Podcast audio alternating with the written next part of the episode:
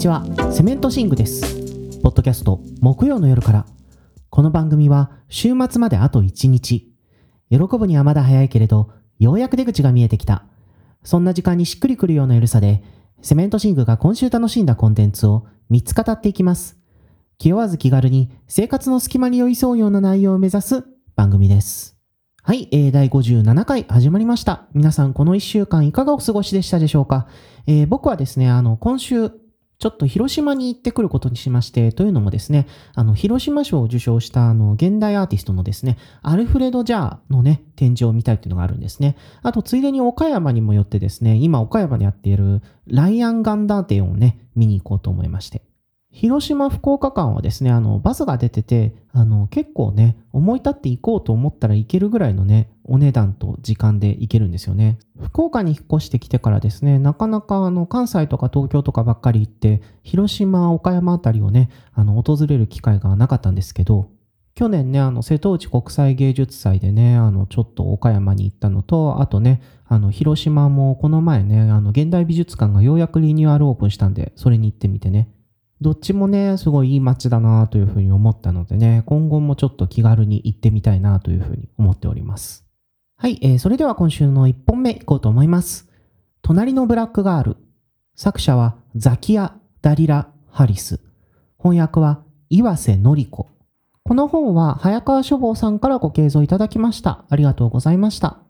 はい、えー、この本はですね、アメリカの作家ザキア・ダリラ・ハリスのですね、えー、デビュー作です。彼女はですね、もともとはあのニューヨークのね、世界最大の出版社であるペンギンランダムハウスでですね、元アシスタントエディターをしていたらしいんですね。その後ね、あの、フリーになってこの本を発表したんですけれども、デビュー作にしてですね、大変な話題を呼びまして、えニューヨークタイムズのベストセラーにも入ったし、さらにはですね、ラシダ・ジョーンズがプロデュースしてドラマ化も決まったという、ドラマはですね、アザー・ブラック・ガールとしてね、今ディズニープラスで配信中ですけれども、まあ、とにかくですね、それほど話題を呼んで、アメリカでね、あの、熱心に読まれた本だということでですね、あの、これをいただいてですね、早速読んでみたんですね。帯にはなんかあの、ゲットアウトとプラダを着た悪魔って書いてあるし、え、その2作品って全然遠くないと思いつつですね、あの、読み進めたんですけれども、で、まあ、読んでみたらね、これがね、あ、確かに、あの、ゲットアウトとプラダを着た悪魔だわっていうね、納得せざるを得なかった、そんなね、感じでしたね。で、内容なんですけど、主人公はですね、あの、ニューヨークの老舗文芸出版社ワーグナーブックスに勤めるですね、唯一の黒人の若手編集アシスタント、ネラです。まあもうこのね、あの、ワーグナーブックスっていうのは明らかに多分著者の元勤め先であるペンギンランダムハウスが元なんでしょうけど、まあとにかくですね、あの、ネラはですね、もう出版界に勤めようと思う人なら誰もが入りたいというようなね、すごい高名な出版社にね、あの、アシスタントとして雇われることに成功しているわけです。もちろんね、アシスタントだし、下っ端なので全然給料とかは安いんですけれども、それでも超難関をね、勝ち抜いたことには違いはないっていう。ただね、一つ大きな問題がですね、この職場にはあって、というのもね、なんとね、ネラはですね、あの、職場唯一の黒人なんですね。ワーグナーブックスはですね、もう大変白人中心的なね、職場で、別にね、あの、だからといって、こう、ネラがですね、あの、露骨にですね、入れさせないとか、そういうことをされているというわけじゃないんですけれども、もうとにかくね、ネラの視点とかね、あの、感覚とかを理解できる人がいないし、あまりにもね、白人の視点や感覚で物事がね、どんどん回っていくので、そのせいでですね、毎日の職場生活の中でですね、あの、ネラは本当にいろんなね、あの、無理解にさらされるというか、なんていうか、本人は多分、あんま失礼だと思ってないんだろうけど、よくよく考えると失礼みたいなことをね、めちゃくちゃ言われたりするんですね。いわゆるね、あの、マイクロアグレッションというか。で、またね、あの、ネラはですね、そういう、あの、雰囲気にですね、あの、息苦しさを感じているんですけれども、あの、ネラ自身もですね、あの、白人中心的なね、環境で育ってきたっていうことがあって、そういう白人中心的な社会観にですね、あの適応するっていうことにある意味慣れてしまっているところもあって、それでですね、あの自分が黒人女性としてどう主張していくべきかっていうところにですね、あのちょっとね、心もとなさを感じているところがあるというか、あの自罰的になっちゃうっていうところがね、あったりするんですね。まあ、これもね、すべてはね、孤軍奮闘してるから来ることであってね、本当に、あの、そんな環境なんだから、ある程度はしょうがないだろうなとは思うんですけれども、まあ、とにかくね、そんなね、あの、追い詰められる状況にいるネラのもとにですね、なんと、自分以外のですね、黒人女性がですね、アシスタントとして入ってくるんですね。それがね、あの、ヘイゼルというですね、あの、ニューヨーク出身のですね、黒人女性で、ネラとはね、違って自分の主張とかね、あの、意見にはっきりとしたね、自信を持っていて、人を引きつける魅力も十分で、ネラはね、それでようやくこの場が良くなるみたいなね、期待を抱いたりするんですけれどもね、実際ね、あの、ヘイゼルは本当にあの、いろいろね、どんどんあの、職場の雰囲気を変えるようなことをするし、しかしね、あの、それでね、あの、ネラの立場とかがね、良くなるかというと、そうでもなくてね、なんかね、あの、ヘイゼルはね、あの、本当に、あの、どの角度から見てもね、あの、ケチのつけようがないぐらい完璧な人物なんだけれども、なんというかちょっとこう、ネラのね、立場とかね、あの、そういうものをあんまり考えてないというか、なんかちょっとおかしいんじゃないかみたいなね、雰囲気があるんですね。で、その上ですね、ネラの身の回りでですね、どんどんね、なんかちょっと不穏なことが起こり始めていくんですね。まあね、まあそんな内容なんですけれども、あの、この本ね、まず面白いのはですね、あの、ニューヨークのね、出版業界のね、内幕もの、バックステージものとしてね、あの、読めるっていうのがあると思います。この辺りのね、ディテールがですね、やっぱり、あの、もともとね、そこで働いていた人が書いてるので、あの、かなりの説得力があって、ああ、こんな企画会議をするんだとかね、ああ、こういうふうにね、あの、読者とつながるために読書会とかいろいろ、あの、その本のテーマに沿った場所でやったりするんだなとか、世に出す前にね、こんなにあの、作家と話し合ったりするんだな、みたいなね、そういうで、なんていうか、こう、あの、現場ではね、日々こういうふうに本が作られてるんですよっていう雰囲気みたいなものが伝わってくるんですね。これがとっても、なんか、僕もよく外国文学を読むので、あの、結構俗っぽいところもあったりするんだな、なんて思ったりしてね。マーケティングとか、デザインとか、こういうふうに進んでいくんだなっていうふうに思えてね、とっても面白かったですね。ただ同時にですね、やっぱりね、あの、そういうところというか、やっぱりね、そういう、あの、物事をね、広く発信するような、あの、メディアの中ではですね、まだまだ権力の、あの、座についているのは、白人が多いというね、あの、シニカルな風刺が効いているところもあるんですね。別にね、あの、職場の人たちは意図的になんかこう、あの、人種的マイノリティを排除してやろうとか思っているわけではないんですけれども、しかし、職場があまりにも白人に中心的なので、ネラのね、あの黒人女性の感覚からすれば、あのこの本のこういう描写はどうなんでしょうとか、あの普通に思うところでも、すごい物言いをつけているというふうに受け止められてしまったりするというか、レイシストだっていうのかって過剰に反応されてしまったりするんですね。あのただ単にあんまりあの良くないので書き直した方がいいんじゃないでしょうかみたいなことを言いたいだけなのに。こういうね、あの、あんまりね、感覚を共有するのが難しいとかね、なかなかこう、あの、マイノリティの立場から冒険的なことをするそういうことがね、あの、職場の文化のせいでやりづらいとかね、その閉塞感っていうのはね、読んでいてかなりあの生々しく伝わってくるものがあって、あの、ニューヨークなんてね、てっきりもっと進んでるみたいに思ってましたけれどもね、しかし、こう、やっぱり現地で生活しているマイノリティの視点からすると、まだまだね、あの、十分にね、行き届いていないところもきっとたくさんあるんだろうなというふうにね、思いましたね。最近トロント映画祭でですね、黒人作家が世の中が考える黒人のステレオタイプに満ちた小説を書いて、あの、皮肉で書いたのに爆売れしてしまうみたいな、そのアメリカンフィクションっていうコメディ映画がね、とても評判だったらしいですけれどもね、あの、マイノリティの社会進出が進んだ、それは事実だし、それはまあ間違いなくいいことなんだけれども、しかしね、あの、彼らの声とかね、立場とかがね、あの、正当なものとしてですね、あの、きちんといろんなところで受け入れられているかというと、まああ、んまりそうでもなくて、まだまだ乗り越えなければいけないあの偏見というものは多いし、時にはですね、あのマジョリティの考えるマイノリティ像からはみ出すとですね、何言ってるんだこの人、非常識だなとか思われてしまうという、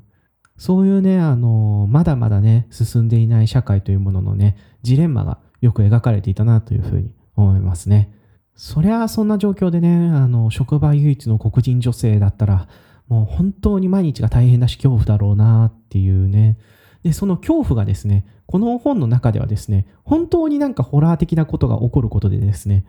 より強調されているっていうところがあるんですね。まあね、あの、ジョーダン・ピールとかもそうなんですけれどもね、ホラーとかファンタジーを使ってですね、人種的マイノリティとして、マジョリティが、あの、力を持つ社会の中で生きていく恐怖っていうものをですね、あの、象徴的にね、描き出すっていう、まあそういう手法をとってるんだなというふうに思いますね。ただね、あの、そういうね、怖さもありつつですね、あの、全体としてはね、ちょっと笑えるように書かれているというか、単純にね、あの、気まずい状況を茶化すようなギャグも多いし、あの、文化的なね、あの、レファレンスの多さもですね、読んでて、あの、楽しいところですし、あとね、主人公のあの、友達のね、美容師であるね、あの、マライカ、あの、このキャラクターがすごいいいんですよね。あの、もうネラがね、あの、不満をぶちまけてね、それをね、あの、マライカがね、全力で受け止めてね、そうだよねって言ってくれるみたいなね。もうね、あの、ジムとかでね、一緒にワークアウトしたりね、あの、お酒飲みながらね、もうめちゃくちゃ喋ってるみたいなね、そういうシーンが結構出てくるんで、それがね、あの、単純に読んでて面白いです。なんかドラマ見てるみたいな感じなんですよね。そういうね、あの、なんていうかこう、あの、怖さもありつつですね、女性同士のあの関係性というのがしっかり描かれているのはね、この本の魅力かなというふうに思って、あの、特にですね、あの、この本のね、一番重要なね、モチーフとして紙っていうのがあるんですけれどもね、やっぱりね、あの、黒人女性のね、ナチュラルな髪質っていうのはですね、あの、結構ね、あの、強い宿毛なんですけれどもね、あの、それがですね、白人中心的なね、社会の中ではですね、あの、真面目じゃないみたいな差別を受けたりですね、あの、美の基準にそぐわないみたいなね、プレッシャーをかけられることがあるんですね。そういうね、いろいろなね、あの、差別があるので、あの、アメリカではですね、黒人女性たちはね、あの、リラクサーっていう非常に強いパーマ液を使ってですね、あの、髪を直毛にしてたり、あとはウィークを使ったりね、してるんですけれどもね。もうとにかくね、そういう黒人女性の身体性というものをですね、あの、伝統的に差別するみたいなね、価値観がまだまだ根強いわけです。だから、あの、ストレートパーマで生きるにせよ、あの、ナチュラルな髪質で生きるにせよですね、その黒人女性の髪というものはですね、あの、非常にその人にとっての尊厳、誇りみたいなものが詰まっているというか、とてもデリケートで本人にとって大切なものであるっていうところがあるんですね。そしてね、この本はですね、そういうね、あの、社会から不可視化されてきたね、黒人女性の身体性というものをですね、髪のね、ケア、お母さんがね、娘に、おばあちゃんがね、お母さんに教えてきたね、そういうあの女性たちのね、ケアの知識のね、伝承、そしてね、あの、それを通じてね、得られる中退。この力を持ってね、祝福している、そういうね、ところがね、あるんですね。そういうね、あの、黒人女性のですね、尊厳とか、あの、そのね、誇りというものをね、描きつつですね、しかしこの本はですね、そこにもちょっとホラー的なひねりを入れていてですね、これはまあ読んでほしいんですけれども、おなんか本当にあの嫌なひねりだなと思うと同時にね、あのいかに髪というものがですね、黒人女性のアイデンティティと紐づいたものなのかということがね、あの深く理解されるような、そんなね、仕上がりになってるなというふうに思いましたね。とにかくね、あの、この本ですね、あの、お仕事小説として読んでも面白いし、あの、ホラー小説として読んでもですね、なかなか面白いし、その二つがね、合わさっていることで、本当に結構、あの、先の予測がつかないみたいな感じのね、あの、仕上がりになってるんですよね。読んでて、え、どうなるのと思ったことも結構あったし。そういう意味でね、本当にエンタメとして楽しいし、あの、同時にですね、あの、黒人女性が直面しているね、あの、ものが何なのかということについてもね、いろいろ、あの、考えさせられるものがあるなというふうに思いますので、ぜひぜひね、この本読んでみてください。というわけで、えー、今週の2本目いこうと思います。クマはいない。監督はジャファール・パナヒ。はい、えー、これはですね、あの、イランの映画監督、ジャファール・パナヒによる、えー、最新映画です。パナヒ監督はですね、あの、最近息子さんのパナー・パナヒ監督がですね、君は行く先を知らないというね、あの、映画でデビューしまして、で、その時にですね、ちょっとお父さんも映画監督でみたいな話をしたんですけれども、まあね、あの、その時言った通りですね、あの、パナヒ監督はですね、政府からね、非常にあの目をつけられておりまして、あの、出国禁止とですね、20年間の映画制作の禁止を申し渡されてるんですね。しかしですね、あの、それを逆手にとってですね、あの、自宅であの、映画を撮ってこれは映画じゃないとか言って、あの、発表したりですね、いろいろあの手この手で映画を撮って、それでなんだかんだ禁止って言われてから10年間の間に5本も映画撮って、それを国外で発表して、あの、さらにね、名声を高めているというですね、まあもう反骨精神のね、塊のような人なんですね。ただ、あの、この人の映画がですね、じゃあすごい、なんていうか、こう、直接的にプロテストというかですね、真正面からですね、はっきりとこの国はおかしいみたいな風に、あの、そういう風に主張する映画かというとですね、あの、ちょっと違ってですね、あくまでもですね、イランのね、日常、その社会を生きる人々のですね、当たり前のね、姿、日々の姿をね、映すことでですね、その背後にあるですね、社会のね、おかしさというものがですね、あの、なんとなく浮かび上がってくるという、そういうね、手法をとってるんですね。ここ最近はですね、あの、パナヒ監督自身がですね、映画に出ることが多い。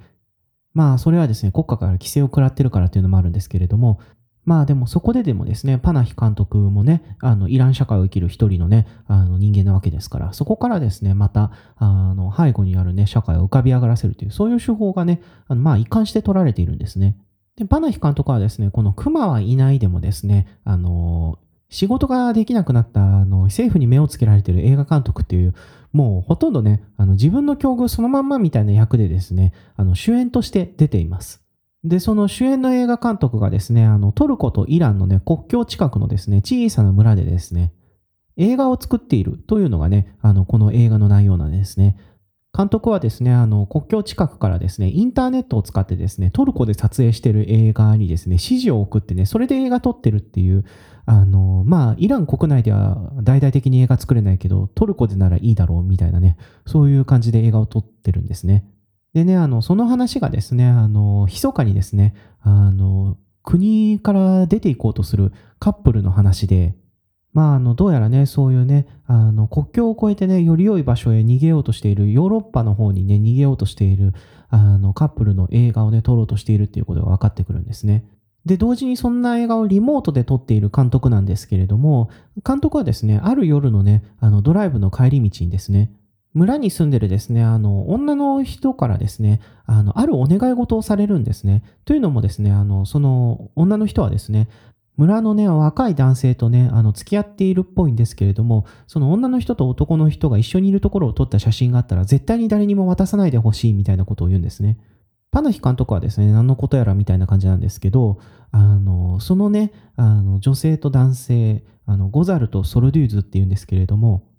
その2人はですね、あの、村のね、しきたりに反したね、恋愛をしているのでね、あの、村全体からですね、あの、反対されているんですね。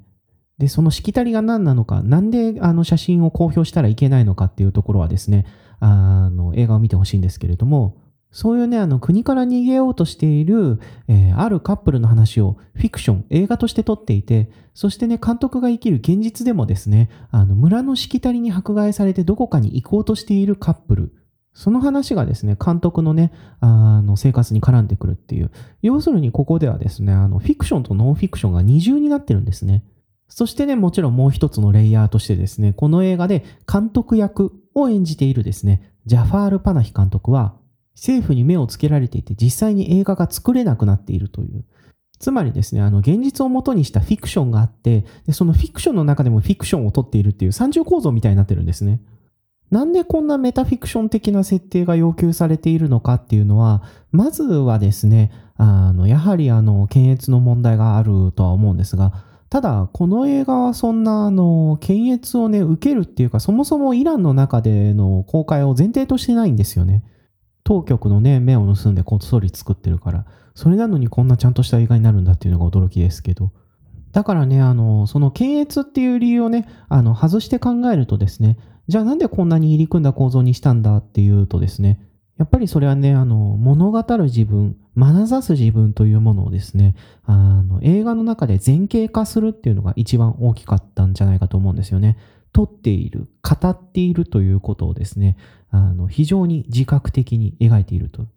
やっぱりね、あの、パナヒ監督はですね、あの、さすがイランの現実を直視しているだとかね、あの、ごまかしのないイランの真実を伝えているみたいな風にね、あの、言われてきたと思うんですよ。で、まあ、それは部分的には事実なのかなというふうには思うんですね。しかしながらね、やっぱり、あの、カメラっていうのはね、それをね、向けた瞬間にですね、あの、現実を切り取ることが可能。つまりですね、あの、自分の思うようにですね、現実を編集することができるというわけなんですね。だからね、やっぱりいくらね、誠実にね、あの、目の前の物事を伝えようとしていても、それはやっぱりね、あの、作り手が編集した形にならざるを得ないわけなんですよ。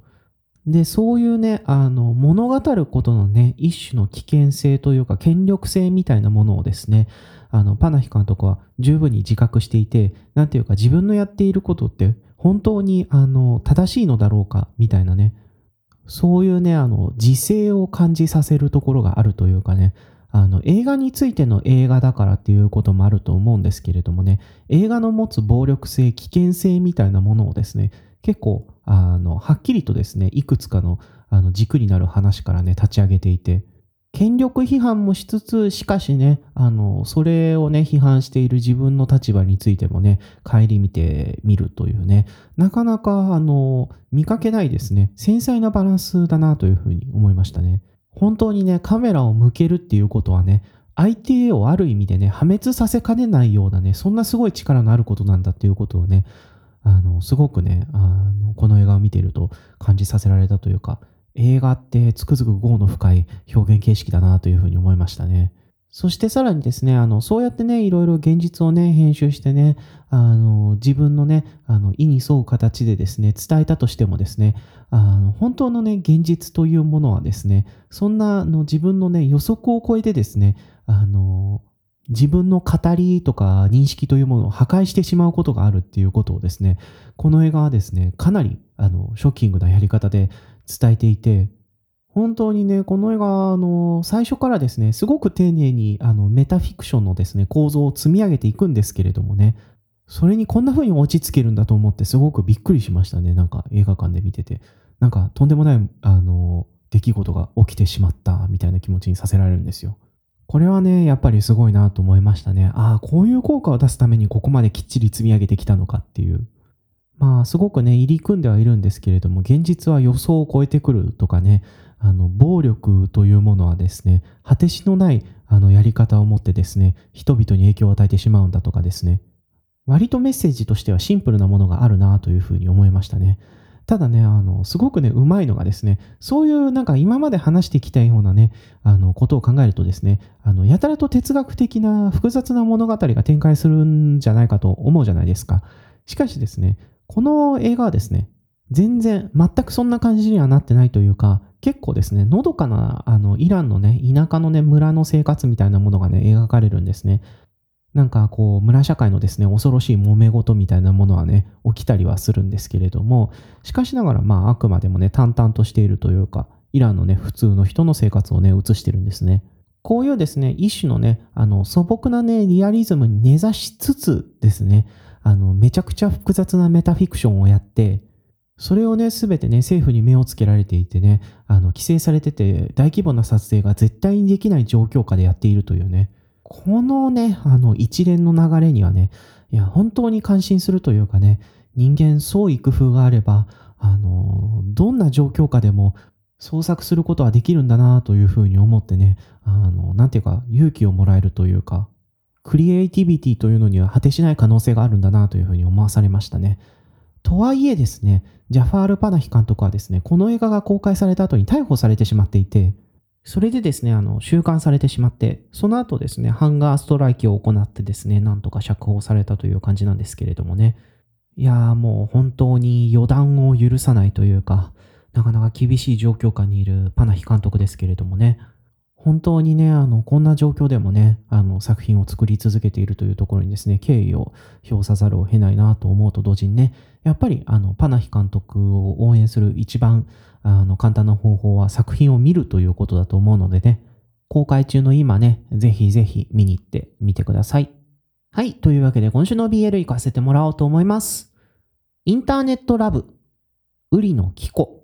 はい、えー、この漫画はですね、あの、漫画家の瓜野紀子先生による、えー、BL 長編漫画です。これ一冊でですね、完結しております。